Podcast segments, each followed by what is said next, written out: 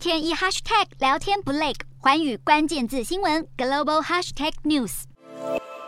本周的国际新闻快评，我们从震惊全球的日本前首相安倍晋三遇袭事件来讨论日本政治可能受到的冲击，以及对亚太地区甚至是全球政治会产生的影响。从媒体的报道得知，日本前首相安倍晋三在奈良地区为周末即将登场的日本参议院选举进行演说，目的是希望能够争取民众的支持。前首相的卖力演出其实不单单只是为了本周末的选举，因为自民党以目前在日本的支持度来看，周末的参议院改选结果并不会有任何让自民党担心之处。可是安倍前首相却积极助选，风尘仆仆的在日本各地进行论述。很显然的，安倍前首相是希望日本自民党可以有更扎实的民意基础，来推动他念兹在兹的正常国家修宪工程。安倍希望透过修改和平宪法，让自卫队在面对威胁时能拥有更大的自主权，来保障日本的安全。这一起令人遗憾的事件发生之后，安倍的安危肯定牵动着日本自民党各派系的角力，以及未来自民党的路线变化。强势主张修宪的安倍前首相，作为日本自民党内最大派系的领导人，掌握了当前日本参众两院超过九十席以上的国会议员实力，比现任首相岸田文雄所领导的红池会掌握到的四十三席，足足多了两倍有余。而排名第二和第三的派系，不论是麻生派还是茂木派，都有不小的差距。而这也是为什么安倍晋三前首相的发言在日本政坛总是有着举足轻重的地位。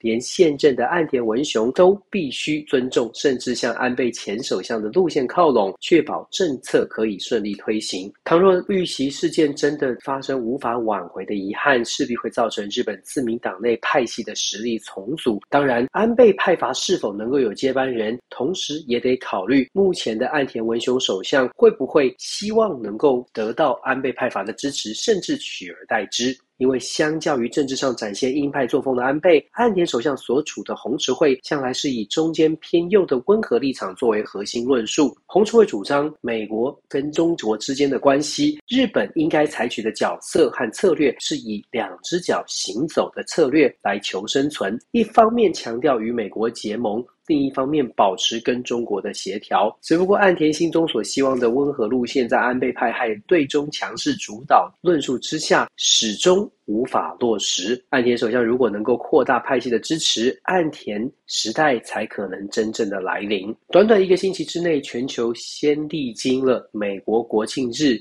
发生的连续枪击事件，凸显了美国国内问题的严重性。后来又发生了英国首相强生辞职，日本前首相遭到刺杀，再加上持续不断正在战火当中饱受战争摧残的乌俄战争战场上的人民，到目前为止仍然面对着严重的粮食和能源危机，而这个危机也蔓延到了全世界，始终迟迟没有办法得到解决之道。全球政治经济趋势的联动性，无疑的严重的影响了各国的对外政策。我们看到全世界的领导人持续都在强调全球应该合作，可是同时我们也看到世界各国在国内各自遇到了不得不处理的重大议题。换句话说，强调全球合作的论述符合理想，可是盟国之间高喊的团结想法，有多少国家可以真正的落实付出实践？各国国内的局势是否能够稳定？当世界主要国家都挡不住迎面而来的经济衰退趋势，回归国家利益优先，甚至出现自扫门前雪的政策转向，真的都不用太意外，也不需要认为他们都是背叛。从台湾看世界格局，恐怕不能永远保持心情只有乐观的面。团结的压力量大，但是必须思考国外领导人所谓的团结，到底有多少能够真正的帮助到盟友，尤其是到底有多少能够真正的帮助到台湾。安倍晋三前首相。可以说是历来最挺台湾的日本领导人，甚至强调过台湾有事就是日本有事。毫无疑问，他成了台日关系友好，也是让台湾对台日关系抱持更大、更高期待的主要原因。如今日本政坛可可能面临重新洗牌，安倍派的主张如果胜出，台湾或许仍然可以继续收到来自日本的强力支持。可是，一旦风向转转变，